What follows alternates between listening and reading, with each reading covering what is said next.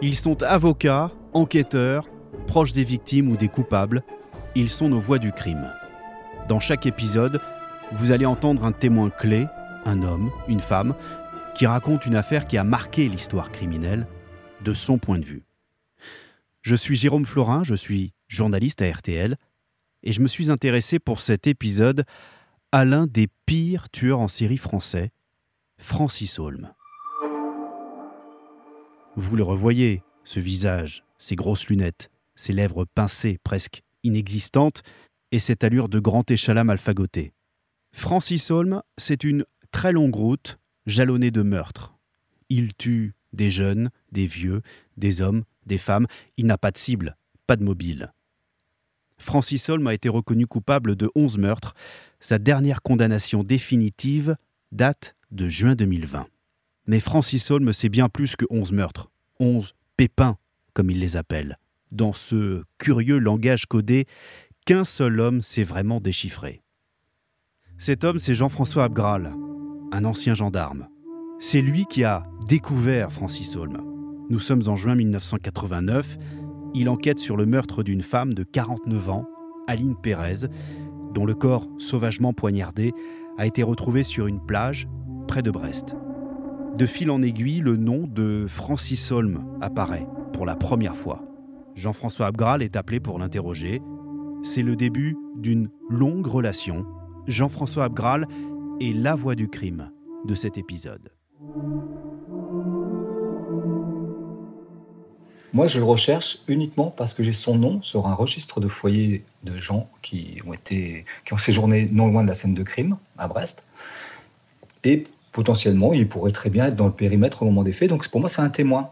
Et comme je ne le trouve pas, il n'a pas d'adresse, je l'ai mis en, recherche. Et c'est comme ça que je vais le rencontrer. Il est contrôlé, lui, euh, un jour euh, du mois de juin 89 par des gendarmes à Blainville-sur-Lot.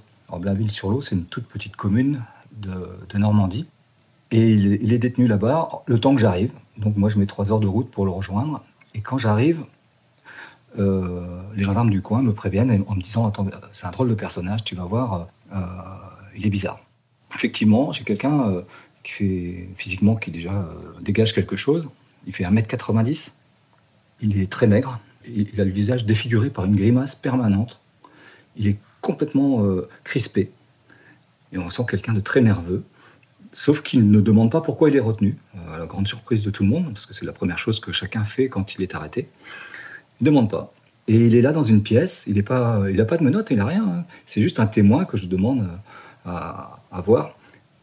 Et il observe, je, regarde par la porte qui n'est pas fermée, je l'observe un peu pour évaluer euh, le personnage avant de l'entendre. Je fais, c'est des choses qu'on, fait en tant qu'officier de police, on essaie de, de trouver euh, la meilleure façon d'aborder une communication avec quelqu'un qu'on retient, donc, parce que sachant que une garde à vue, c'est un, on impose ça aux gens, donc il n'y a, pas, a pas forcément de sympathie euh, de, la part de la, personne à qui on a, demandé des choses. Donc euh, je l'observe et, je vois qu'il est, très attentif à la fenêtre, la porte, des, choses comme, comme quelqu'un qui est enfermé et qui est prêt à bondir pour sortir. Donc euh, bah, je sens qu'il ne faut pas traîner et je rentre dans la pièce. C'est comme ça que ça se passe. Et là, dès que je passe la porte, son regard va se caler sur moi et il va plus me quitter des yeux. L'objet, c'est de pouvoir vite rentrer en communication. Donc, euh, je montre pas ma surprise. En tout cas, j'essaie de pas la montrer. Et, je vais vers lui en lui tendant la main. Je dis bonjour. Euh, voilà, je, m'appelle euh, Jean-François Abgral. Vous êtes Monsieur Holm. et je lui tends la main. Et là, il me tend la main de manière obligée. C'est-à-dire qu'on sent que c'est pas quelque chose de naturel chez lui de serrer la main il m'attrape le bout des doigts, il les relâche presque instantanément. Comme si j'avais quelque chose sur la main qui le dérangeait, quoi. Je ne laisse pas la pression retomber. Je, lui dis, bon, écoutez, asseyez-vous, il va falloir qu'on parle un petit peu. Et je suis entouré d'autres gendarmes, les deux gendarmes de la brigade, et un collègue de Rennes qui m'a accompagné. Et ils sont tous en, uniforme, sauf moi. Et du coup, il, doit déduire que je suis le chef. Enfin, c'est vrai que j'ai mené l'entretien d'entrée de jeu, donc il s'est dit, bon, c'est à lui que je dois parler il est attentif à ces choses-là, lui. Et ça, mais à l'époque, je ne le, savais pas, mais c'est quelque chose qu'il observe. Jean-François Abgral observe lui aussi ce Francis Holm qui ne laisse pas indifférent. Le physique singulier tout d'abord de ce géant qui ne fait pas son âge, ses manières, son attitude, et puis cette voix.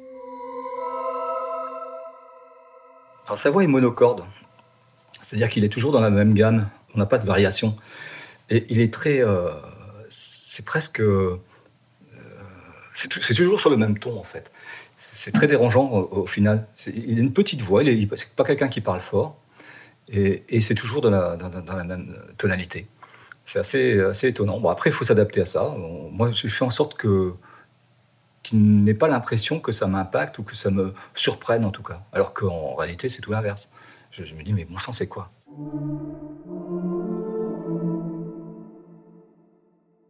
Il me tutoie. Il me tutoie. Ben, il me dit, qu'est-ce que tu veux savoir? Je dis, écoute, explique-moi comment tu es arrivé sur la route. Et c'est comme ça qu'on démarre d'entrée de jeu.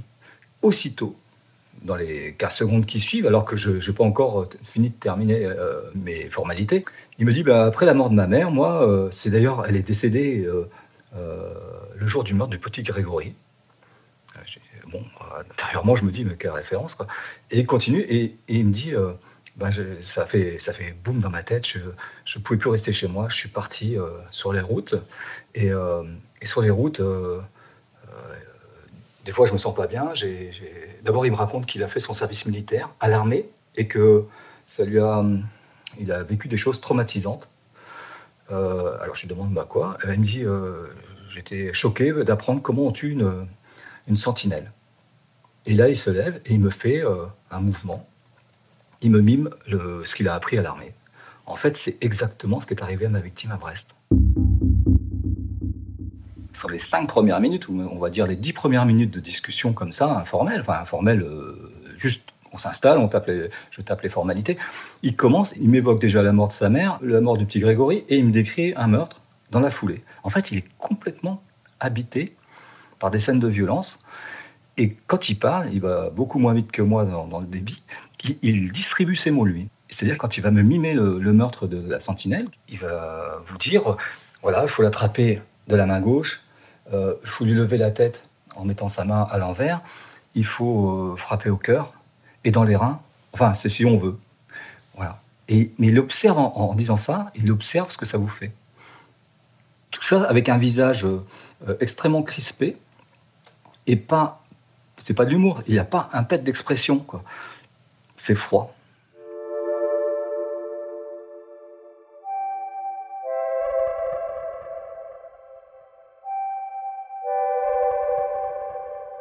Cet autoportrait, violent, spontané, étonne Jean-François Abgral. Ce Francis Holmes semble étrangement mêlé au meurtre d'Aline Pérez, l'aide-soignante assassinée sur la plage de Moulin Blanc, près de Brest. Le gendarme est-il sur le point d'obtenir des aveux? Francis Holmes est-il l'homme qu'il cherchait? J'ai compris immédiatement euh, qu'il avait probablement un lien avec mon histoire je me suis aperçu qu'il n'avait pas fait de service militaire, que c'est pas une technique de, neutralisation de sentinelle que d'attraper une victime par le cou, le cœur et, les reins tel qu'il a décrit. Par contre, euh, je suis obligé de le relâcher après cette audition-là parce qu'il a un alibi imparable, c'est-à-dire qu'à l'heure du meurtre de la femme de Brest, lui est soi-disant hospitalisé à Quimper, c'est à 80 km, et à Quimper, on lui a pris sa température, c'est ce qui ressort de son dossier médical, on lui a pris sa température à 17 heures. Et c'est exactement l'heure du meurtre. Donc je ne peux pas l'impliquer, je suis face à une incohérence. Je ne peux pas aller plus loin. Il faut savoir qu'une garde à vue, c'est 24 heures pour une enquête, éventuellement renouvelable de 24 heures. Et cela, quelle que soit la durée de l'enquête. Si mon enquête dure 3 ans, ben j'ai le droit qu'à 24 heures, peut-être 48, mais pas plus. Je ne peux pas le reprendre indéfiniment comme ça dans mon histoire. Donc je suis obligé de le relâcher en me disant, Bon sang, ce gars-là, c'est vraiment une énigme. Il y a quelque chose, il faut que j'aille voir pourquoi il a un alibi et, pourquoi il m'a parlé de ça. C'est quand même, quelque part, pour moi, il n'y a pas de place pour le hasard. Il a dit des choses trop précises pour que ce soit incohérent.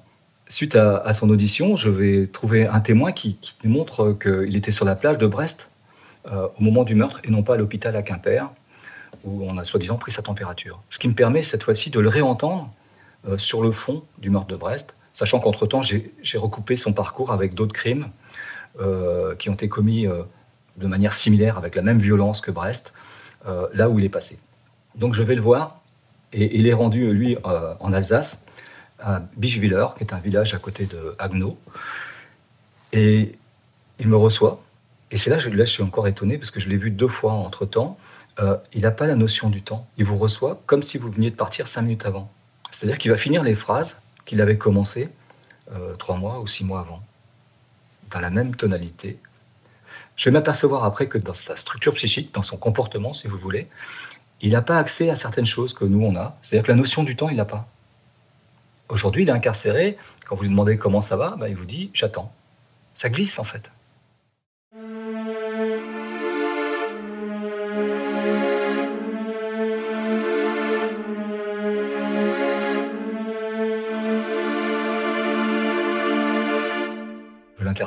Et, je le conduis de Bischwiller à la section de recherche de Strasbourg.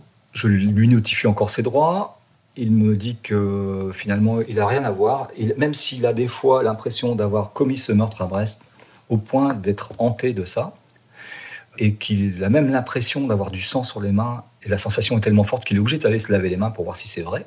Je le cite hein, en parlant comme ça. Et à ce moment-là, il doit être euh, en gros midi 30, 13 h 13 h je sais que l'audition risque de durer des heures et des heures. Donc je dis, bah, bah, écoute Francis, on va faire un temps de repos, on va arrêter, on va descendre déjeuner ensemble au mess de la gendarmerie. C'est un petit resto dans la gendarmerie. À cette heure-là, il n'y a plus personne, donc je sais que voilà, je mets personne en danger. On descend tous les trois, mon coéquipier et moi, et, Francis. Euh, on s'installe, le gérant du mess me dit bah, écoutez, il y a une table au coin, là-bas, il n'y a personne, mettez-vous. On s'installe vite fait. Il est content, il y a une choucroute en plus, il est fier parce que lui, il est lorrain et, il y a une petite rivalité avec euh, les Alsaciens, donc il est content de manger une choucroute, il me parle de ça. Et à ce moment-là, il y a un autre gendarme qui, lui, était à la bourre aussi euh, pour venir déjeuner, qui se greffe à notre table, sans savoir que Francis Homme est en garde à vue. Alors, Francis Homme, il n'a pas de menottes, il est juste en survêtement, parce que c'est à l'époque, il était habillé comme ça. On est tous les quatre là. Bien sûr, je l'ai à l'œil, mais bon, il n'y a pas d'hostilité euh, ni quoi que ce soit. On n'est pas entre copains non plus. On est tous assis là. Et Francis prend son couteau et, et dit, en parlant de la victime, enfin, il dit, elle avait l'air gentille, la femme à Brest. Eh ben, je lui ai ouvert la gorge. Et là, il mime encore une fois le même geste que la fois d'avant. J'ai ouvert la gorge, j'ai mis un coup de couteau au cœur, un coup de couteau dans les reins. Et là, on est tous sidérés. Le gendarme qui est à côté de nous, lui, il se demande de quoi, de quoi on parle et, ce que c'est. Au début, il pensait que c'était une, blague ou quelque chose. Enfin, je le vois figé. Il part, il va voir le gérant en disant Attendez, c'est quoi les gars de Rennes là Ils sont avec un fou. Voilà, sur ce, je dis Écoute, Francis, si tu veux parler de ça, c'est pas maintenant. Donc on se lève, on remonte au bureau. Au bureau, je reprépare les, documents euh, qui reprennent l'audition. Et, il me dit, bah, je me rappelle plus. Je me rappelle plus ce que je t'ai dit. Je suis arrivé à penser qu'il aimait bien les espaces que j'appelais les espaces interstitiels. C'est-à-dire qu'il parle quand ça lui coûte rien, quand il sait qu'on peut rien en faire. Vous savez, l'affaire de Montigny-les-Metz dont on a beaucoup parlé, je ne sais pas combien de, gardiens de prison, de policiers qui ont assuré les transferts entre les maisons d'arrêt et les tribunaux pour aller à ces audiences. Euh, je ne sais pas combien ont eu des confessions de Holmes qui ont dit bah, écoutez, j'ai bien tué les enfants. Mais après, à l'audience, il ne dit rien. C'est comme ça. Francis, il est comme ça. Euh, c'est quelqu'un qui joue avec les autres. Alors je lui dis, bah, écoute, essaye de te rappeler, quand tu es arrivé à Brest, ce que tu as ressenti, ce que tu as vu, et on va démarrer de là, et peut-être que tu vas te rappeler ce que tu viens de me raconter. Et et il me dit, mais moi, à l'époque, euh, j'avais des crises. Je voyais rouge, j'ai le goût du sang dans la bouche. Et quand il me dit ça, moi, j'ai toujours les yeux sur mon ordi en train de préparer mes trucs. Je sens son souffle, qui se, le souffle dans sa voix qui commence à saccader. Et euh, je lève les yeux. Et en fait, ses yeux ne sont plus blancs, ils sont rouges. Mais, pas rouges injectés de sang comme on peut avoir quand on est fatigué. Lui, c'est deux boules rouges. J'ai jamais vu ça de ma vie. Hein. Et en fait, il est en train de pomper avec ses mains, en serrant ses poings, pomper son sang, comme on le fait pour une prise de sang.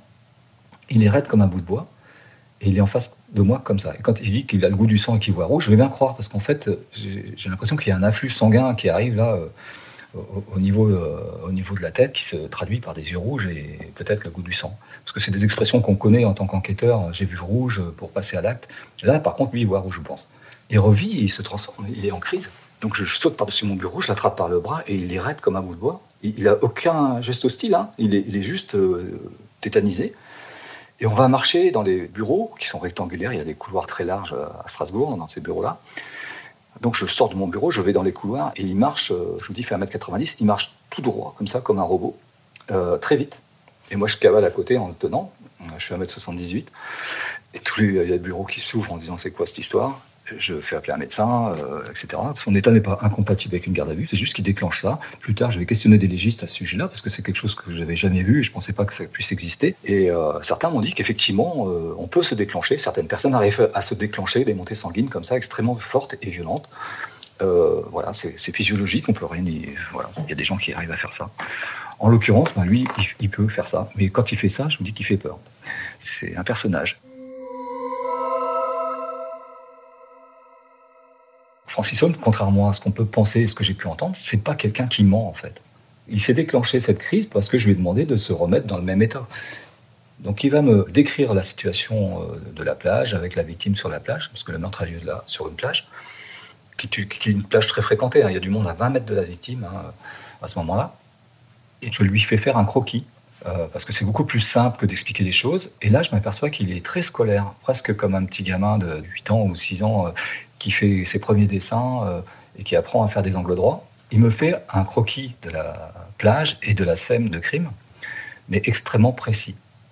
Ça, franchement, je ne connais personne, même dans les enquêteurs qui ont travaillé sur ces affaires-là, qui puisse être à même de refaire une scène de crime à main comme ça, avec tous les détails. Lui, il me fait ça. Il me situe l'auteur du crime qui n'est pas lui, donc un autre, donc il marque autre.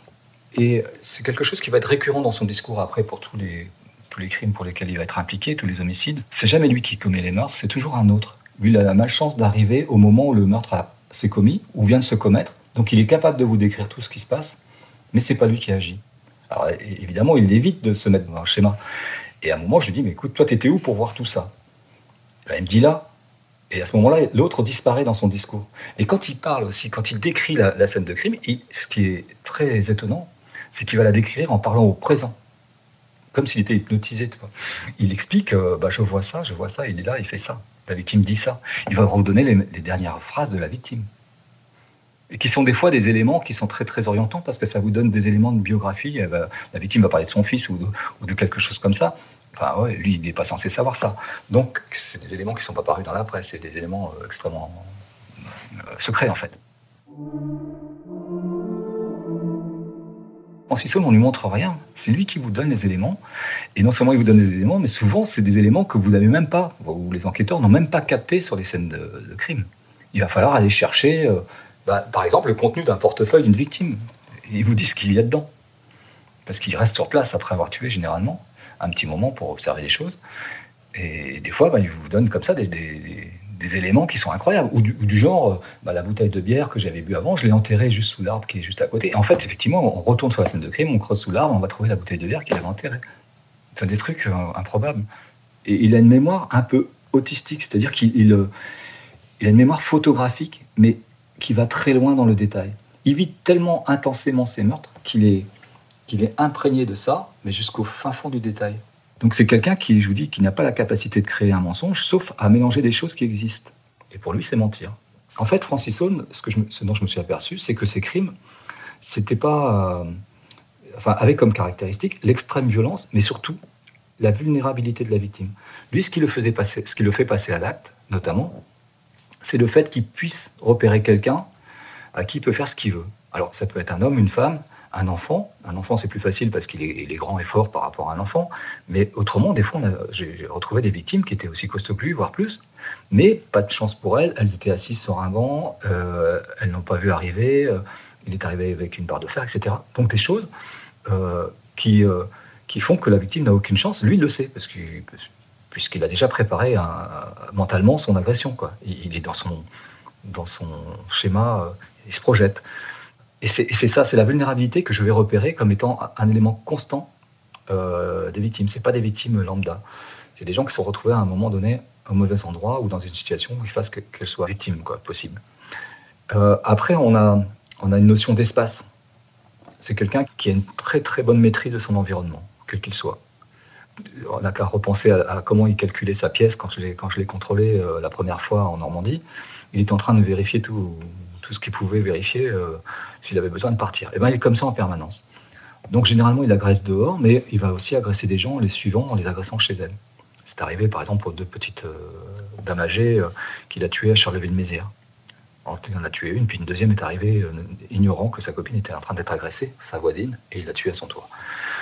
Francis Holmes, c'est ça, une notion des espaces très précise, l'instinct, enfin, la, vulnérabilité des victimes, et puis euh, l'extrême violence qui dirige ces meurtres. Alors, Francis quand il me raconte ces meurtres, il avoue pas en fait. Et comme je vous disais tout à l'heure, il s'est remis en situation euh, pour Brest en, voyant, en ayant ses yeux rouges, etc. Il a des pensées comme ça, un peu fantasmatiques, euh, assez liées à la sexualité. Hein. On, a tous, on a tous une sexualité. Bah, lui, il en a une, mais elle fait défaut parce qu'elle s'exprime pas normalement.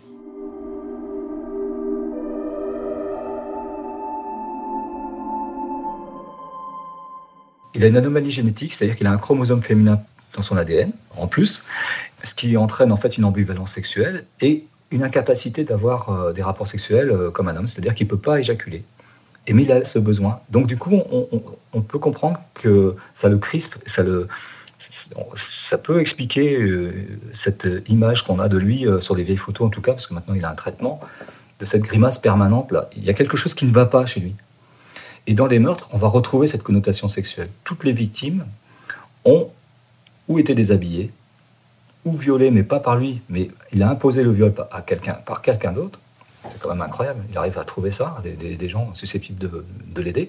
En fait, sa frustration, il, l'a fait exprimer par d'autres. Et puis, euh, il va ou déshabiller partiellement ses victimes, ou totalement. Enfin, il y a toujours une connotation sexuelle. Alors que quand vous parlez avec lui, il vous dira Ah non, non, non, euh, moi, le sexe, pour moi, c'est rien ce sont ces mots. Hein. Euh, je suis pas un sadique. Sous-entendu, quelque chose de sexuel, c'est quelque chose de sale, euh, sadique. Euh, voilà, c'est ça, c'est son point de vue. Et en réalité, c'est une, forte part de son passage à l'acte. Francis Holm n'exprime ni fierté ni remords lorsqu'il parle de ses victimes. Il ne regrette pas ses actes, il ne pleure pas. Il ne semble jamais écrasé par le poids de la culpabilité, mais Francis Holm a une excellente mémoire, et c'est en distillant de macabres détails qu'il signe indirectement ses aveux. Je peux vous dire, euh, il y a même des scènes extrêmement glaçantes. Il a tué un petit garçon de 8 ans euh, dans le sud de la France, un petit belge qui était en vacances avec ses parents dans un camping. On va retrouver son corps à une douzaine de kilomètres de la mer, puisqu'il a été amené par quelqu'un d'autre, enfin un complice à lui. C'est-à-dire que c'est quelqu'un qui a amené Francis Holm dans un camping, qui, a demandé à Francis Holm de l'attendre à la voiture. Lui est allé faire une course parce que Francis Holm était, à l'époque dans un, dans un centre psy. Il y a un gamin qui est passé à côté de la voiture. Francis Holm l'a attrapé, l'a étranglé, l'a mis euh, entre les deux sièges à l'arrière. Quand le propriétaire de la voiture, enfin quand le collègue est revenu, le gars de l'hôpital est revenu, il ignorait qu'il y avait un enfant dans la voiture. Il est parti et à ce moment-là, l'enfant a repris euh, connaissance. Et du coup, il, a été complètement menacé par Holmes, etc. ils sont allés déposer le gamin dans la nature et, la Francis Holmes l'a tué. C'est des scènes incroyables.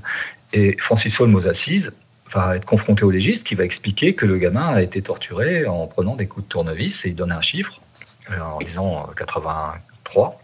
Et Francis le reprend en disant non, non, 84. Donc il sait exactement ce qu'il fait.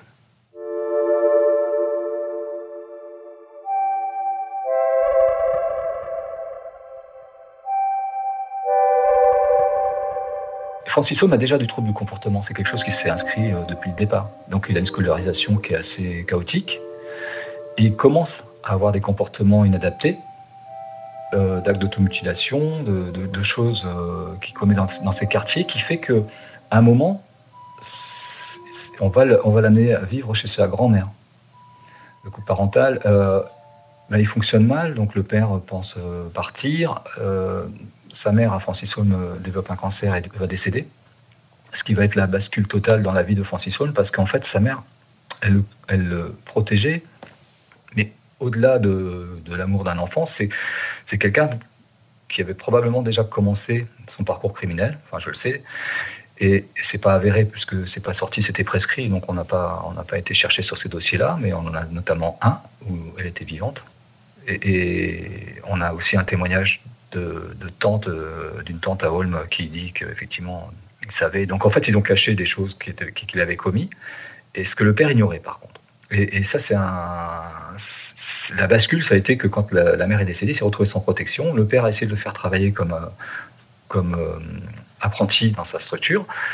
Et Francis Holm s'est mal comporté. Avant le meurtre de Montigny-les-Messes, qui est le meurtre de deux enfants sur une voie de chemin de fer, il, a, euh, il avait déjà euh, signalé des morts sur, une boîte de chemin de fer euh, dans l'entreprise où travaillait son père, ce qui a provoqué son licenciement. Enfin, donc, il avait un comportement déjà inadapté. Il ne tenait pas en place et c'est comme ça qu'il s'est retrouvé à partir de foyer en foyer et sur les routes.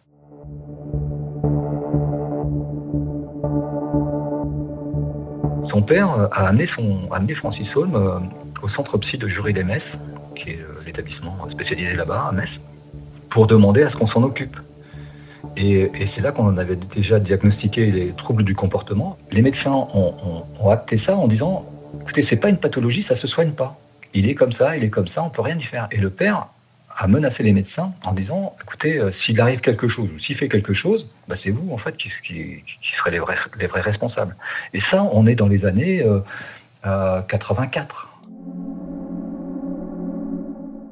Bien sûr qu'il a conscience de ce qu'il a fait, ça c'est clair. Euh, de son comportement, bah non, euh, je pense qu'il lui est comme ça, il est comme ça. Il n'a pas, il a pas non plus euh, les ressources de s'auto-analyser ou de, comprendre. Non, non, il se présente comme quelqu'un de malade. Il dit c'est pas de ma faute parce que en gros je peux pas m'empêcher. Et, du coup je tue. alors lui il appelle ça des pépins parce qu'il y, a des mots tabous. Hein. Enfant il peut pas dire, sexe il peut pas dire et, meurtre non plus. Donc non, non, il est conscient qu'il fait des choses extrêmement graves. Cruel et d'ailleurs il en prend plaisir mais c'était une nécessité quelque part. C'est une transformation. Enfin, c'est une expression de cette sexualité qui peut pas, à laquelle il ne pouvait pas accéder, qu'il a, mis en, musique en, tuant des gens. Mais, il en est conscient de ça, euh, archi conscient. Lorsque je l'entends euh, de manière définitive sur le meurtre de la femme à Brest, donc il me dit, ben, Brest, c'est un pépin. Euh, il dit pas qu'il a tué, il dit, bah, c'est un pépin. Et je dis, t'as, eu d'autres pépins dans ta vie? Ah bah oui. Donc c'est clair qu'il il vient d'expliquer qu'il avait tué plein de gens. Moi, je n'ai pas été le contrarié en disant attends, c'est pas un pépin, c'est un meurtre. À l'inverse, par contre, ce que ça veut dire, enfin moi, tel que je l'ai ressenti, c'est si lui estime que c'est un pépin, alors attention, qu'est-ce que c'est que quelque chose de grave dans son esprit? Ça montre le niveau de dangerosité de Holm. C'est-à-dire que lui, il avait banalisé le meurtre. C'était finalement un pépin. C'est quelqu'un d'extrêmement dangereux. Hein. Ces meurtres sont extraordinaires, mais au sens propre, extraordinaires tous les gens qui ont travaillé sur son parcours criminel, dans chaque coin, à chaque fois il y a un juge d'instruction, à chaque fois il y a un légiste, à chaque fois il y a une autopsie, tous sont choqués parce qu'ils ont vu chaque affaire qu'il a commise pour ces enquêteurs-là, au sens large, ce sera l'affaire la plus, la plus originale, la plus grave qu'ils aient croisée au niveau de la violence.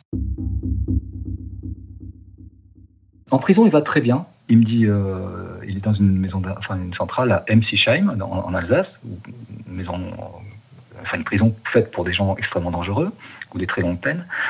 Et il me dit, tiens, il y a deux qui ont essayé de s'échapper, euh, de s'évader, mais ils sont fous, on est bien là-bas. On mange bien, on a, j'ai une télé, euh, j'ai du travail et tout. C'est, il, est, bien.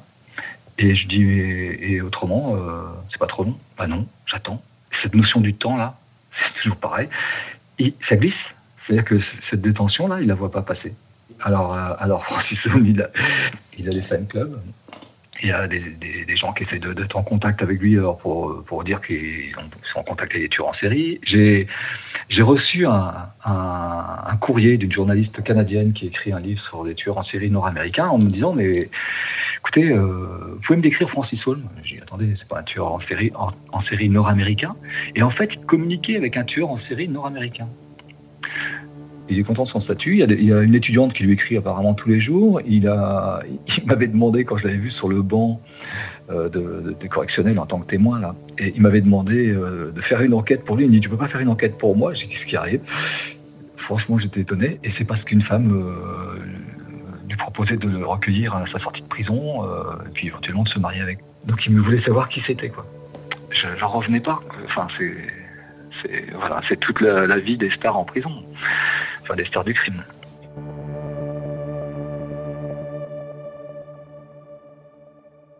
Aujourd'hui, Francis Holm attend. Il attend en prison une libération qui ne viendra sans doute jamais. Cette incarcération, il la vit bien. Il a ses amis, il a ses fans, et il a même une certaine forme de confort.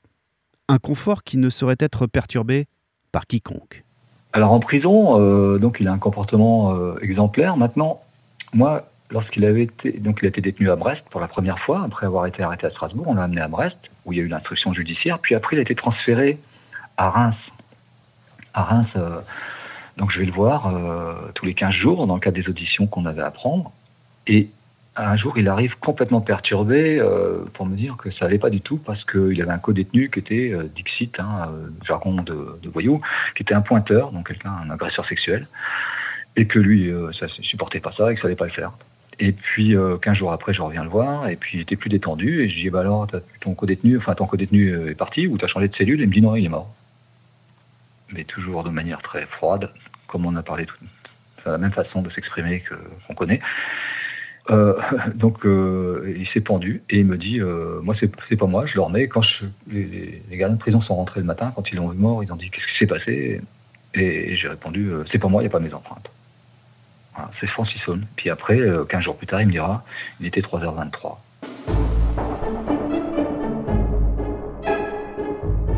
Vous venez d'écouter le troisième épisode de la saison 2 des Voix du crime, consacré à Francis Holm, avec le témoignage de l'enquêteur Jean-François Abgral. Dans le prochain épisode, vous retrouverez Jean-Alphonse Richard avec une nouvelle voix du crime. Vous pouvez retrouver tous les précédents épisodes des Voix du crime et de nos autres podcasts sur notre site rtl.fr.